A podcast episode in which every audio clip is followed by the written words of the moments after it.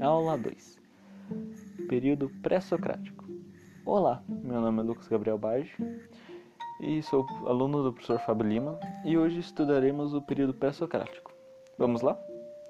Mas antes vou começar falando sobre a história e filosofia e explicar que a gente só estudará o primeiro período.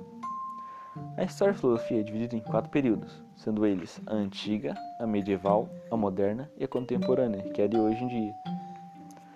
A antiga é a qual a gente estudaremos, pois os pré-socráticos estão nessa época. Antiga, aproximadamente em 6 a.C. até 2 depois de Cristo, esse sendo o primeiro período filosófico. Os pré-socráticos, que eram os filósofos da época, buscavam a physis, a natureza do mundo. Já depois desse, desse período, já o moderno e o contemporâneo, já tiveram os socráticos e os pró-socráticos, que queriam a physis do ser humano, a cosmovisão deles se continha na physis, e as perguntas que os motivaram a querer saber a physis do mundo e do ser humano foram: o que é o ser humano? E o que é o mundo? Se pergunte isso e pense: você conseguiria responder essa pergunta?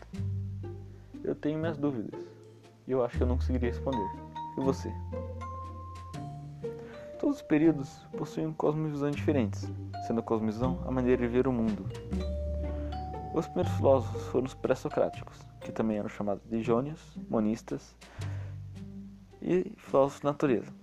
Todos os filósofos buscavam um arqué, um princípio de que o mundo é feito. Como exemplo, vou usar Tales de Mileto, que procurava isso e acabou achando água. É uma interessante teoria, pois tudo é feito de água. Mas, como minha opinião, eu prefiro a teoria de Empedocles, que era os quatro elementos, porque ele não procurava, ele procurou um aqui, só que no final ele achou quatro. Isso é teoria que eu acho, acho interessante em minha opinião. E qual é a sua? Essa foi a aula de hoje. Obrigado por escutar essa aula nesse podcast. Agradeço muito. Espere até a terceira aula, que virá muito brevemente. Tenha um bom dia, uma boa tarde e uma boa noite. Até a próxima vez.